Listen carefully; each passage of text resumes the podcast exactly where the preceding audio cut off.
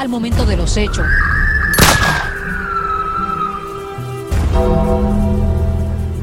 Tan pronto estos igual se mueran, entonces.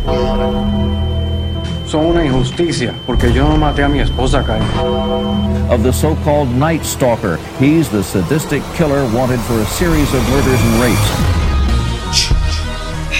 Bienvenidos al podcast, al momento de...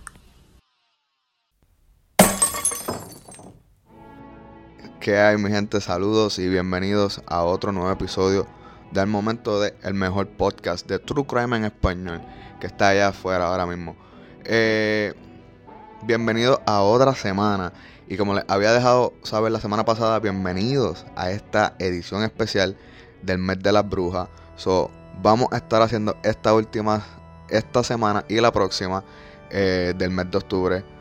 Unos episodios bastante diferentes y no comunes a los que llevamos acostumbrados haciendo en los últimos, qué sé yo, seis meses, casi siete meses, algo así. Eh,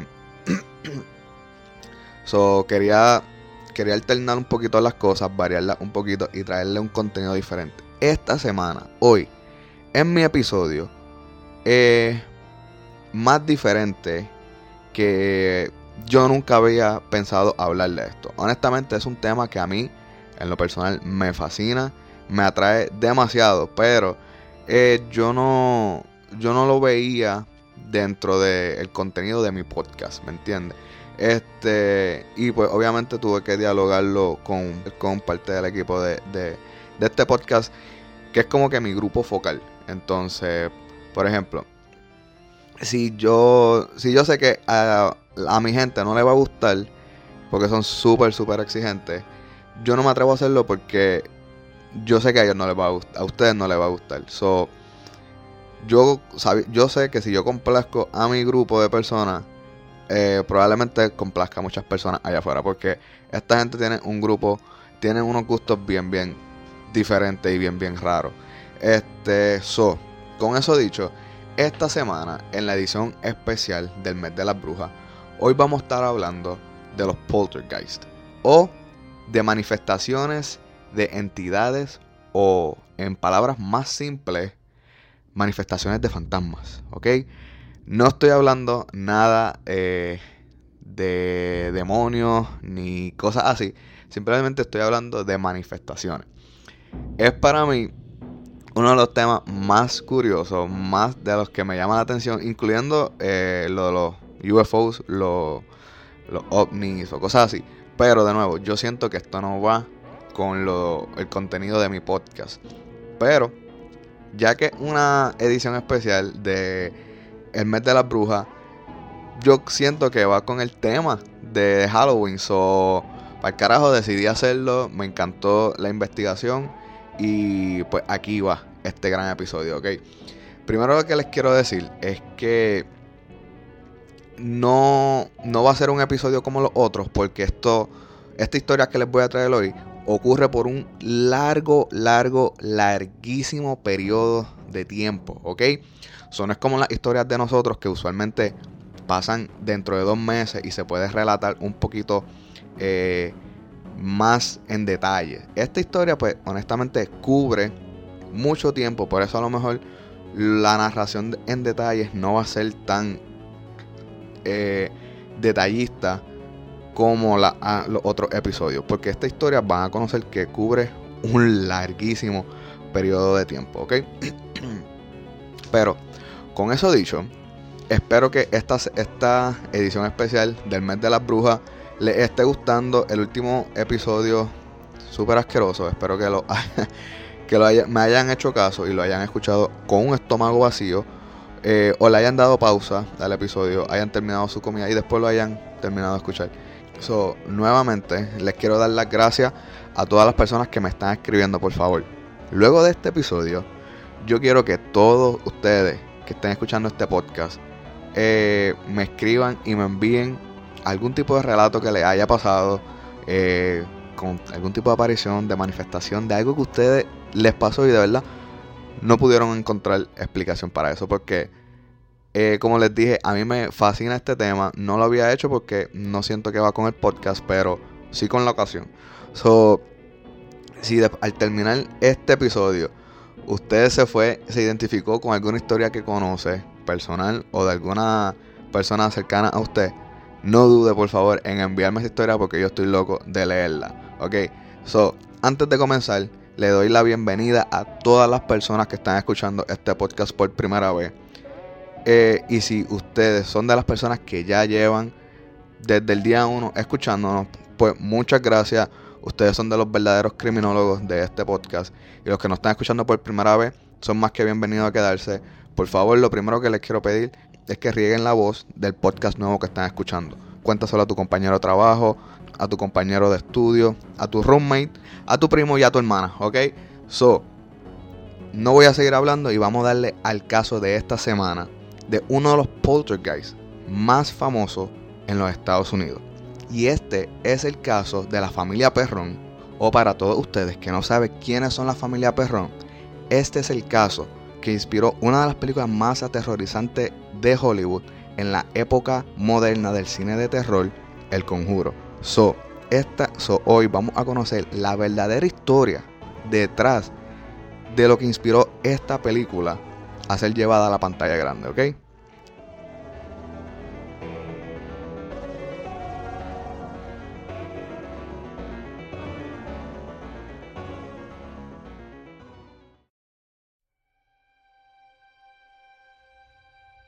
So, antes de comenzar con qué le pasó a esta familia, eh, yo, les quiero, yo les quiero explicar lo que significa un poltergeist. Un poltergeist es lo que se le llama al suceso, al evento, a la manifestación que está ocurriendo. Por ejemplo, si nosotros estamos sentados en nuestra casa, ¿verdad? Y vemos que algo se mueve, eso, esa manifestación de ese objeto que se movió, eso es lo que se le llama un poltergeist, ¿ok? También hay una película bastante famosa de Hollywood que yo creo que es del director de La Masacre de Texas, eh, Top Hopper, o Toby Hopper, eh, que se llama Poltergeist, así mismo, que es la, la historia donde la familia se muda en una, en una, se muda a un complejo de casas nuevas y el complejo fue construido encima de un cementerio de indígenas. So, la película está súper demente, pero es todo así manifestaciones, manifestaciones. Eso es lo que se llama un poltergeist, ¿ok? So, poltergeist viene eh, del alemán polter, que significa hacer ruido, y geist significa ghost en inglés, y ghost, o sea, significa fantasma, ¿ok? En español. Esto es un fenómeno paranormal que engloba cualquier hecho apreciable de naturaleza violenta e inexplicable producido por una entidad o energía imperceptible. El término suele ser utilizado frecuentemente para definir todos los acontecimientos violentos que suceden en un lugar supuestamente embrujado para los que para los cuales no existe una causa aparente que pueda describir la ciencia. Entre los fenómenos del poltergeist se incluyen por lo general ruidos inexplicables, movimientos de objetos inanimados, o sea, moviéndose por sí mismos, desaparición de objetos, olores extraños y por último, y el más peligroso de todos, los ataques físicos. La entidad impredecible genera estos hechos. Según la parapsicología, esto suele ser un fantasma o una entidad asociada a una persona muerta. También puede ser causado por, la, por telequinesis inconsciente derivada de estrés o de tensión emocional. So, siempre vamos a tener la ciencia eh, buscándole algún tipo de lógica a estos eventos. Y eso no está nada mal. ¿ok? A mí me encanta esa parte donde tenemos este grupo de personas creyentes y tenemos este otro grupo de personas que está tratando de identificar con hechos, con razonamiento, por qué eso se movió o por qué esto está sucediendo. ¿ok? La ciencia atribuye estos hechos a fenómenos físicos probados con la electricidad estática, los campos electromagnéticos, el aire ionizado, los infrasonidos o los ultrasonidos. Podrían derivarse de simples alucinaciones causadas por envenenamiento de monóxido de carbono. Esta parte del monóxido de carbono es una parte que yo quería hablar en el episodio 10, donde hablé del, eh, del comportamiento y, y las características, características de los asesinos en serie. Porque hay una, hay una teoría que honestamente la leí, pero se me olvidó. Donde se me olvidó exactamente qué fue el cambio. Pero hay una teoría que en los 60 y 70 hubo algún tipo de cambio en algunos de los elementos de la gasolina, del combustible, que cambió las personas. Como que ese cambio en ese elemento, como que hizo a las personas un poco violentas. Eh, tengo que buscar exactamente qué tipo de elemento fue, pero al parecer, en el mm, cambio de los 60 a 70, algo pasó en la gasolina y eso es una de las teorías que está allá afuera que dicen que eso pudo haber afectado y, haber hecho este boom bien grande en, en, Norteamérica, donde tantas personas comenzó a llevar a cabo tantos crímenes violentos. Y una de esas teorías es que hubo un cambio en, en el monóxido de carbono que estaban respirando estas personas que los convirtió un poco más violentas. Pero esto no tiene nada que ver, eso es otro caso. Pero eso es algo que yo quería hablar y les prometo que voy a hacer esa investigación y les voy a decir eh, con, más, eh, con más certeza qué tipo de, elementos estoy hablando ahora. ¿okay? Estos fenómenos del poltergeist llevan reportándose desde el principio de la humanidad en la mayoría de las culturas y países. Y es ahora, con la tecnología, cuando son registrados en imágenes, videos o audio. O sea, los white noises, los eh, paranormal hunters, ghost hunters, todas esas cosas que se dedican a tratar de probar todo esto. esto es lo que nos lleva a la historia de hoy, donde la tecnología formó una parte vital en la investigación y en la recopilación de datos durante los eventos de, nuevamente, uno de los poltergeists más reconocidos en los Estados Unidos. So, ok, aquí vamos, aquí hay un detalle bien importante. Yo quiero que ustedes olviden completamente lo que vieron en la película The Conjuring o El Conjuro, o creo que tiene otro nombre en la traducción del español. Pero olviden todo lo que vieron en la película El Conjuro, la parte 1, no la 2, la 1. Eh, porque esta parte, esa película tiene partes reales y partes que son ficción, creadas con el propósito de tener una historia que agrade a las personas y venda taquilla, obviamente. Pero no está nada mal ver la peli, porque una super peli y yo la vi para hacer este, este caso, ¿ok? Pero eso no es la historia real de lo sucedido. Y lo que pasó en esa casa fue lo siguiente. En el 1970, Roger y Carolyn Perron se mudaron a una granja colonial en Harrisville, Rhode Island, con sus cinco hijas. Antes de continuar, les quiero decir que esta familia eh, Perrón es una familia que no era creyente en la fe, o sea, no tenía ningún tipo de religión. Y esto lo alejaba a ellos un poco de los eventos paranormales eh, que estaba pasando en la casa. O para ellos esto no era, ¿sabe? Eh, por ejemplo, si mi abuelita le, se le moviera, se le diera un olor extraño, mi abuela va a decir que su papá la estaba, la estaba cuidando, ¿sabe? Pero eso de nuevo, esa es su creencia y esa es su religión, esa es su fe esta familia no tenía ningún tipo de, creencia, ningún tipo de fe religiosa. So, para ellos esto no era ningún evento paranormal o de alguna raíz demoníaca, ¿ok? En un intento, so, la familia Perron intentó que sus hijas tuvieran una vida más relajada en el campo. Roger y Carolyn Perron compraron una casa de ensueño en el invierno del año 1970, como les mencioné. La antigua hacienda Arnold tenía 81 cuerdas de terreno que contaba con un riachuelo y con un establo que estaba cerca de la casa. En esta preciosa y encantadora casa de campo fue construida en el 1736 sobre un terreno hermoso donde con mucho espacio donde cinco niñas podían correr y jugar libremente.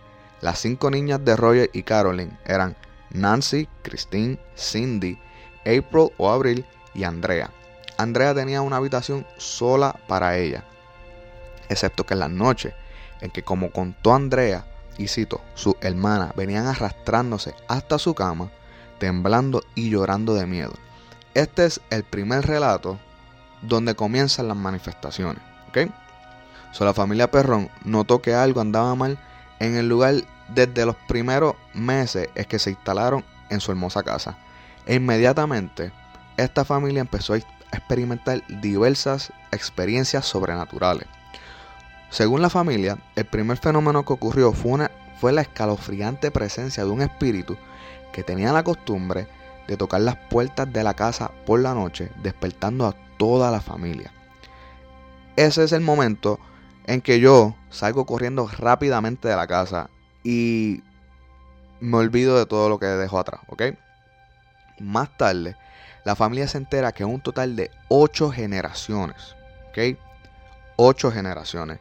So, eso significa que tu tatara, tatara, tatarabuelo, tatara, tatarabuelo, tatarabuelo, tatarabuelo, bisabuelo y abuelo y tú habían vivido y muerto en la antigua hacienda Arnold. Y en mi opinión, este es el génesis de todos esos hunting, de toda esa eh, brujería o, o, acto embrujado de esa casa.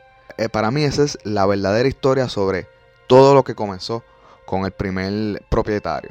So, ¿Quién fue el primer propietario? El primer propietario fue el señor John Arnold, quien a los 93 años se suicidó colgándose en una de las vigas del establo. O sea, a los 93 años ya estaba al otro lado. Eh, pero esta persona decidió eh, suicidarse a los 93 años en la casa. Perdón, en un lugar cerca, en uno de los establos de la casa.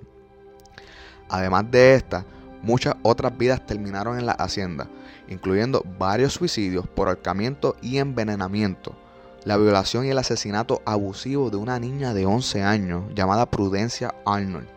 Se presume que esta había sido asesinada por un empleado de la hacienda. Hubieron dos ahogamientos en el riachuelo y cuatro hombres misteriosamente murieron ahorcados también en estas tierras. Y así, generación tras generación de la familia Arnold, estos fueron muriendo en esas tierras donde estaba ubicada la casa. So, de nuevo, yo digo que ahí es donde está la verdadera historia escalofriante sobre qué le pasó a la familia Arnold. ¿Qué vivieron ellos, ok? En esas tierras, ¿qué lo llevaron a tan trágicos finales? ¿Habrá sido que la familia Arnold eh, también fue aterrorizada por entidades? ¿O qué, le, qué, qué cargaban estas personas que los llevó a tener estos, estos terribles y trágicos finales? Eso no pasó mucho tiempo para que los perros entendieran por qué el vendedor les aconsejó el día en que se mudaron a la casa, supuestamente, que encendieran las luces por la noche. Supuestamente. El vendedor anterior les dejó saber esto a la familia Perrón. La familia siempre escuchaba el ruido de alguien barriendo la cocina. Esto era algo que no es necesario, ¿sabes? Si yo estoy viviendo en mi casa, yo no necesito que nadie barra la cocina por mí por las noches. Eso es algo que nosotros podemos hacer. So, de nuevo, yo ya hubiese salido corriendo, gracias por el gesto de la limpieza, pero yo hubiese salido corriendo hace tiempo de esa casa.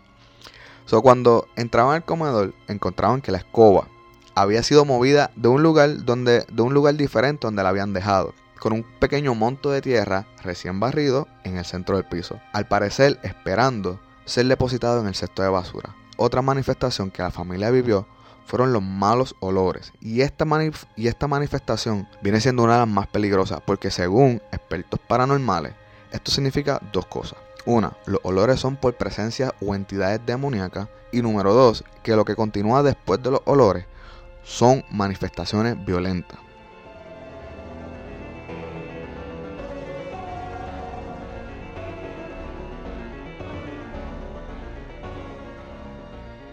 Manny era uno de los espíritus que las niñas perrones adoraban. Se creía que Manny era el espíritu de Johnny Arnold, quien se quitó la vida ahorcándose en el ático de la casa en los 1700.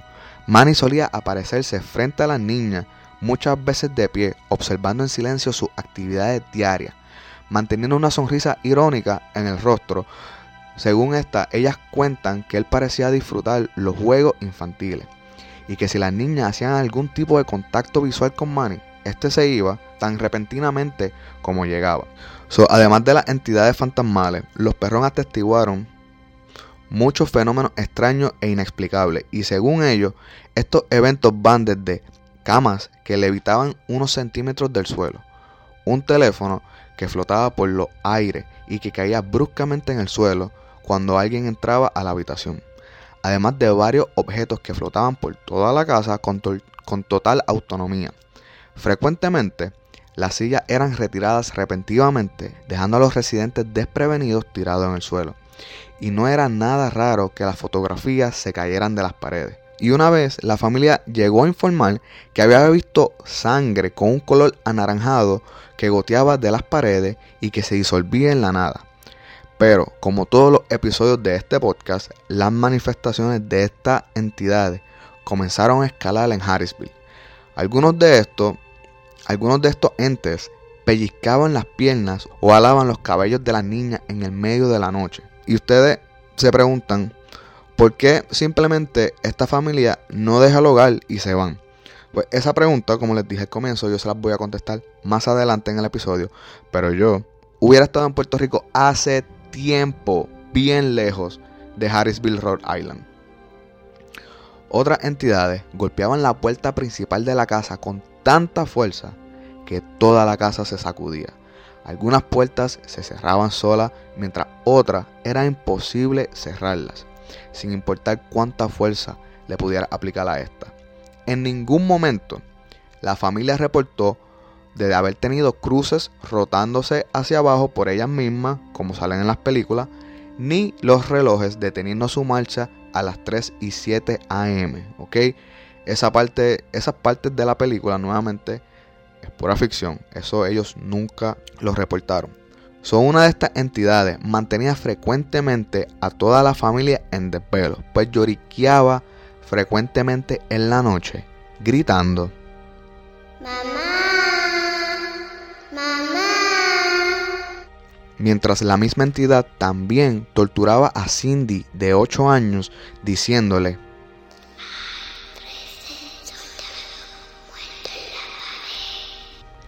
Los perrón también recuerdan a un pequeño y apreciable espíritu. Es, que yo no entiendo eh, por qué esta gente convivía tan tranquilamente con, estas cosas.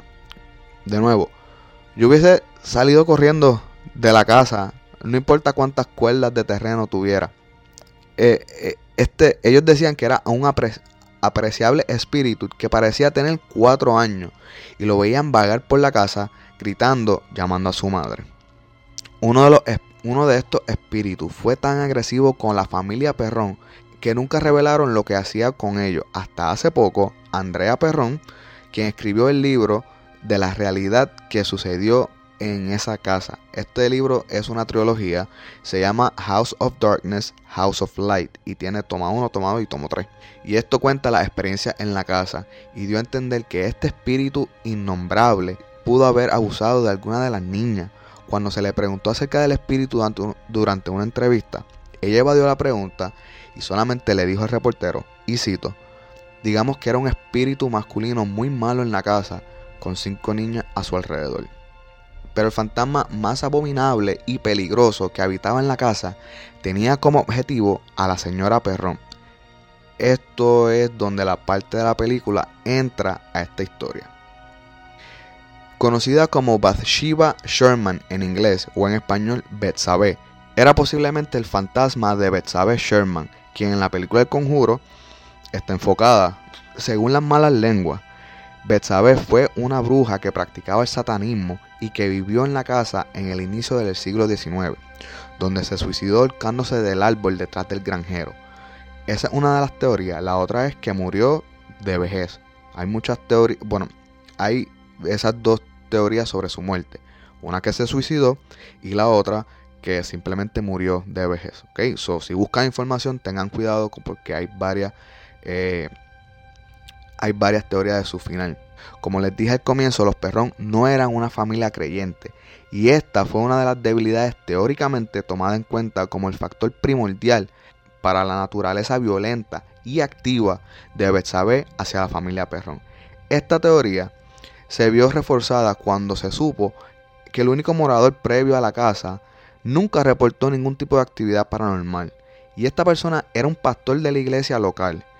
Y Lorraine Warren explicó que esto, por qué esto fue importante. Y cito, uno solo tiene su fe como protección. Yo siempre tengo fe. Dios me protege y eso me permite hacer esto. en aquel momento en particular los Perrón no tenían ninguna religión y eso fue muy peligroso. Y, final de la cita. Y ya mismo les voy a decir quién eran los Warren. So, Betsabe o Bathsheba Taller. Nació en el año 1812 en Rhode Island. Contrajo matrimonio con Hudson Sherman en el 1844. En vida, Bathsheba o Betsabe tuvo una vida muy solitaria. Fue excluida de la comunidad luego de ser acusada de matar a su bebé como un sacrificio a Satanás. El cadáver de este bebé fue encontrado con un objeto puntiagudo incrustado en la cabeza. Ante la falta de prueba, el caso fue abandonado. Se cree que Bathsheba tuvo más hijos y que estos otros hijos morían antes de cumplir los cuatro años. Y sus hijos no eran las únicas víctimas, ¿ok? Se reporta que Bathsheba también era conocida por tratar con brutalidad a sus empleados y a menudo dejándolos sin alimento y golpeándolos por cualquier cosa. Más o dos docenas de muertes misteriosas ocurrieron en esa propiedad mientras ella vivió allí. Bathsheba murió el 5 de mayo de 1885. So, Bathsheba tenía sus predilectos en la casa. Ella le encantaba torturar a Caroline Perrón. Una de las hijas, Cindy, también fue un blanco frecuente de esta, mientras que también hubieron reportes que acechaba al señor Perrón. Cuando éste estaba en la casa, los aparatos se rompían con frecuencia. Royal Perrón tomaba estos aparatos rotos y los llevaba hasta el sótano para repararlos. Mientras estaba allí, este sentía a Bathsheba tocándolo, acariciándolo y pasándole sus manos por la espalda. Esta tipa era una fresca, ¿ok? Pero también, mientras Bathsheba deseaba al señor Perrón, odiaba a Caroline, la esposa. Era claro que Bathsheba deseaba que Caroline se fuera de la casa. So, el tiempo pasó los ataques empeoraron y por ejemplo, un día Carolyn estaba acostada sobre el sofá cuando sintió un fuerte dolor en la pantorrilla. La mujer examinó su pierna y encontró una gran herida sangrante. Parecía como si una aguja de coser hubiera pinchado su piel. Más tarde, luego de la frustrada amenaza hacia Carolyn para que Carolyn saliera de la casa, Bathsheba tomó un camino diferente e intentó invadir el cuerpo de Carolyn. So, este es el último stage, el último paso de los poltergeists es la posesión. Y esto era lo que ya supuestamente este fantasma, esta entidad estaba tratando de hacer. Eh, invadir el cuerpo de Carolyn. Creyendo que Carolyn había sido poseída, eh, la familia Perrón, la niña y el esposo, deciden llamar a los investigadores paranormales Ed y Lorraine Warren para que los ayudara después de casi una década, ¿ok? 10 años que los perros vivieron en esa casa con todas estas manifestaciones. Entonces fue que ellos decidieron pedir ayuda, ¿ok? Y de nuevo, esta es la parte donde en la película El Conjuro los héroes, los protagonistas de la película entran a simplemente a cargar la película porque ellos son los protagonistas, Ed y Lorraine Warren, ¿ok? so, después de casi una década de vivir allí, presenciando y viviendo toda esta agonía sobrenatural, es que por fin deciden eh, buscar ayuda y es porque piensan que ya el, el peor entidad o fantasma que habita esa casa finalmente tomó posesión de la madre. Ed y Lorraine Warren a menudo son considerados en su disciplina como investigadores paranormales por excelencia. Durante una década, estos ayudaron a investigar apariciones y posesiones demoníacas a lo largo de todos los Estados Unidos. En muchos de sus casos, estos fueron, fueron capaces de convencer al Vaticano de practicar exorcismos de espíritus que descubrían. Eh, supuestamente, Lorraine Warren, el esposo, Ed, era una persona certificada por el Vaticano como un demonólogo, demonologist se dice en inglés, y esta persona iba y decía, mira, esta persona para mí está embrujada, aquí están las pruebas, perdón, está poseída, aquí están las pruebas, eh, necesito que envíen a alguien para hacerle un exorcismo. Y el Vaticano lo hacía, ¿ok? Después de que uno le dé las pruebas necesarias, ellos enviaban a algún sacerdote a practicar exorcismo en las personas que Ed y Lorraine pensaban que necesitaban este tipo de ayuda, ¿ok? o este tipo de práctica. So, Los Perrón supieron de los Warren después de una de sus muchas charlas públicas y le insistieron en que los ayudara a salvar a su madre. En este punto, creían que Bathsheba ya había poseído físicamente a Caroline Perrón y Ed Warren estuvo de acuerdo con dicha afirmación. Las hijas Perrón aseguran que cuando los Warren llegaron, las manifestaciones se volvieron mucho más agresivas contra la madre Caroline. De nuevo, esta información y en la película eh, es bastante de acuerdo, porque los Warren, al saber que ellos no estaban eh, bautizados, que no tenían una fe, se les hacía fácil a estas manifestaciones pasarla bien allí. Pero al tener una presencia que si es creyente en algún tipo de, religión eh, cristiana, eso era como una ofensa, era como un reto para estas entidades malignas en contra de ellos. ¿okay? Era como literalmente tener el bien y el mal dentro de una casa. No es como tener al mal y simplemente no tener nada del otro lado porque los perros no creían en nada. So, los Warren le advirtieron, tenernos a nosotros aquí va a empeorar las cosas. Y esa es una parte que sale también en las películas y también está registrada y confirmada por los perros y por los Warrens. Desafortunadamente, la verdadera historia de la familia Perrón terminó de forma muy diferente eh, como la retratan en la película El Conjuro. De hecho, los Warren no tuvieron éxito liberando a la familia Perrón de su tortura infernal, como vemos en la película. Roger Perrón recuerda la terrible noche del exorcismo y explica que a pesar de las buenas intenciones de los Warren, estos notaron que las cosas empeoraron en torno a ellos, a los Warrens, ¿ok? Eh, ellos cuentan que eh, Bathsheba se volvió mucho más violenta y conforme a la situación que se salió de control, Roger le exigió a los Warren que dejaran el sitio inmediatamente. El exorcismo contra Caroline y la casa fue, solo un, fue un éxito solo cuando la presencia de los Warren fue alejada de la casa. Una vez que los Warren salieron, Bathsheba dejó el cuerpo de Caroline, pero continuó siendo un dolor de cabeza en la casa. No hay información sobre qué pasó, porque todo tipo de exorcismo va directamente a los archivos del Vaticano. Esto incluye fotos, videos y todo tipo de escrito, todo tipo de escrito que se haya eh, recolectado esa noche. Eso es información clasificada del Vaticano.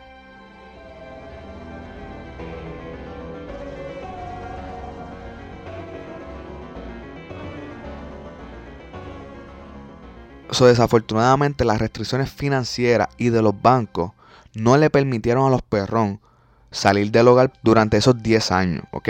So, literalmente, los bancos fueron los que no le permitieron a los perrón salir de esa casa. So, por eso es que estas personas vivieron esta tortura por una década por culpa de los bancos que literalmente no le dejaron vender la casa eh, y ellos pues sin poder venderla no podían comprar una casa nueva. Eso suena estúpido, pero esa fue la realidad de que los perrón no pudieron salir antes de esta casa. ¿okay? So, en 1980, los perrón finalmente pudieron vender su casa y mudarse a Georgia. Los perrón se enteraron que todos los antiguos ocupantes, excepto el pastor de la iglesia local que les mencioné, de la familia de la antigua hacienda Arnold, habían informado de fenómenos sobrenaturales en la propiedad. Y de hecho, el propietario anterior a los perrón había llamado una vez a un contratista para renovar la casa. Y supuestamente, el contratista que estaba en plena remodelación de la casa repentinamente dejó de trabajar y simplemente huyó. Los relatos dicen que este hombre salió de la casa gritando y dejando abandonada todas sus herramientas, incluyendo su coche. Los propietarios nunca se mudaron de la casa y permaneció vacía durante años hasta que la familia Perrón la compró. La casa sigue en pie y ha tenido muchos nuevos residentes. Todos, todos los residentes han tenido algún tipo de encuentro con los espíritus que todavía residen allí. Los actuales propietarios, según Andrea Perrón, Norma Sutcliffe, quien compró la casa en 1983, mencionó que ella y su marido Jerry y otros invitados han tenido ciertas experiencias paranormales en la hacienda, incluyendo puertas azotándose en los vestíbulos, sonidos de gente hablando en otro tipo de habitación, lejos de ellos, pasos que se escuchan alrededor de toda la casa y además de un caso extraño y distinto, una silla comenzando a vibrar por toda la sala del estudio. También afirman haber sido testigos de alguna luz azul brillante que se, que se traslada de un cuarto al otro, como un tipo de niebla flotando a través de las habitaciones de la casa y vibraciones en las paredes. Varios visitantes y amigos de los actuales dueños que visitan la casa también dijeron haber visto una señora mayor con un moño en el pelo moviéndose silenciosamente por toda la casa. La familia Perrón vivió durante una década en la temida casa y solo salieron cuando la propiedad fue exorcizada. Andrea Perrón posteriormente escribió el libro llamado House of Dark, House of Light, en la cual narra la terrible experiencia que pasó allí con su, con su familia. Y a partir de ese volumen fue que fue adaptado a la película El Conjuro. Adaptado. No, como ya se enteraron varias cosas que son ficción en esa película, pero también hay varias cosas que son realidad. Y cuando vieron la película, la misma Andrea, quien afirma y dice, nadie en mi familia se sorprendió demasiado o se asustó a ver la, el filme, ya que lo que ocurrió en mi casa fue mucho más. Claro, fueron 10 años de pura tortura resumido en una película de Hollywood en una hora y 20 minutos, ¿ok? So, yo te entiendo completamente, pero vuelvo y digo, se tardaron demasiado. Yo me hubiese ido en la primera noche. Y ahí lo tienen mi gente, el caso de esta semana de la familia Perrón y el poltergeist más conocido en los Estados Unidos, ¿ok? Eh, vean la película del conjuro que está súper buena, en mi opinión es una de las películas que renovó el cine de horror y de terror acá en, los Estados Unidos, eh, dirigida por el, yo creo que el mejor director ahora mismo en lo que son las películas de misterio, James Wan. Eh, vean la película El Conjuro, vean la 2. La 2 también es basada en uno de los poltergeists más famosos de Inglaterra, pero yo quise hacer la primera, porque para mí la primera, de nuevo, fue como que una de las películas que hay una película de misterio, este, vamos a, vamos a ver qué tal. Y honestamente fue una de las películas que, vuelvo y digo, para mí revivió el cine de misterio acá en los Estados Unidos. Eh, voy a dejar el link, el enlace en la descripción del podcast sobre el artículo que a mí me ayudó a hacer este, esta investigación. Lamentablemente el artículo no tenía autor, eh, por eso estoy dejando el link en la descripción del podcast por si lo quieren leer.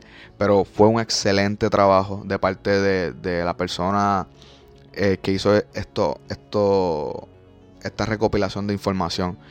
Nada, mi gente, espero que se estén disfrutando eh, el especial de las, del mes de las brujas. Este, nos queda un episodio más dentro de este mes eh, que vamos a hacer así un poquito diferente a lo usuales. Ya mismo vuelvo a uno de los casos más impresionantes en la historia de Puerto Rico. So, he estado fuera de Puerto Rico sin cubrir casos de allí este, hace varias semanas, pero es que pues, cuando se me presenta una idea y, una oportunidad así, pues me gusta hacerla. Eh, de nuevo, mi gente, si ustedes han tenido algún tipo de experiencia o conocen de alguien que haya tenido alguna experiencia con algún tipo de poltergeist, envíenmela, me la pueden enviar al email al momento de arroba gmail que está también en la descripción del episodio del podcast o al momento de en Instagram y en Facebook. Voy a estar esperando para leerla.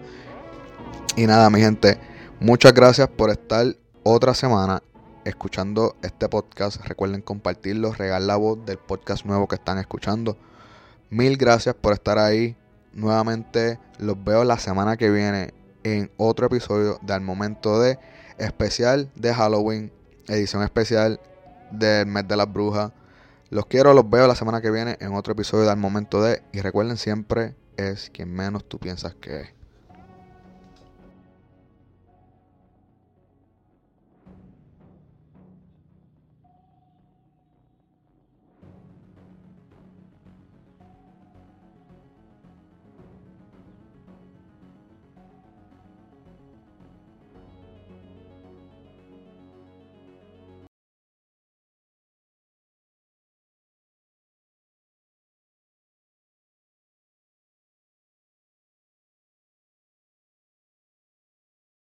Oliver, tengo que grabar.